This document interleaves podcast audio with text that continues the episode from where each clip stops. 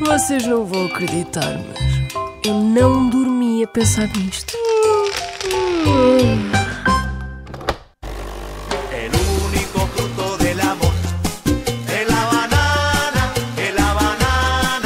Sabe porquê que se diz que isto é a República das Bananas? Há muito aquela coisa das pessoas escorregarem em cascas de banana. Então é uma coisa desastrada, uma coisa pouco fiável. Eu acho que é tudo uma, uma zona sem regras. Uma bandalheira.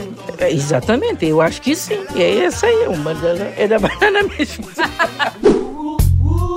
Então é a mesma expressão que dizer que isto aqui é a casa da Joana. Olha, Podemos fazer- nosso. É tudo nosso, é tudo à vontade. É tudo à vontade, mesmo. Outra hipótese pode ser que as bananas são assim tortas, não são direitas. E associa-se, tipo, República das Bananas, no sentido de as pessoas não são sérias, não são direitas, não são responsáveis, retas. República das Bananas é um sítio paradisíaco onde ninguém faz nada, super relaxante. Gostava de ser presidente da República das Bananas. Exatamente. Sabe porquê que dizemos que isto aqui é a República das Bananas? Porque isso tinha a ver com repúblicas mesmo que produziam muitas bananas e em que as próprias pessoas que governavam também eram os bananas. Os grandes bananas. Uns grandíssimos bananas. A expressão nasceu por causa do escritor americano William Sidney Porter. André, dá-me lá uns cocos, um calor tropical também. Exato.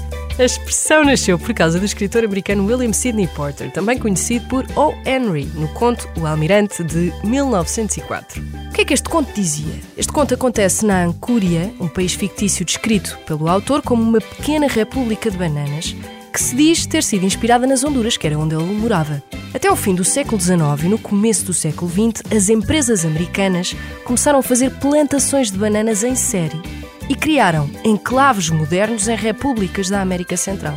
Ou seja, as repúblicas de bananas eram esses países tropicais produtores de bananas que eram dependentes da renda das tais empresas americanas.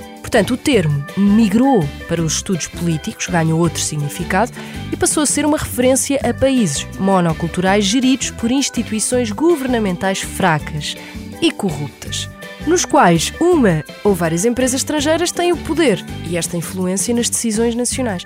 Em bom português, é uma bandalheira, sem regras, uma selva.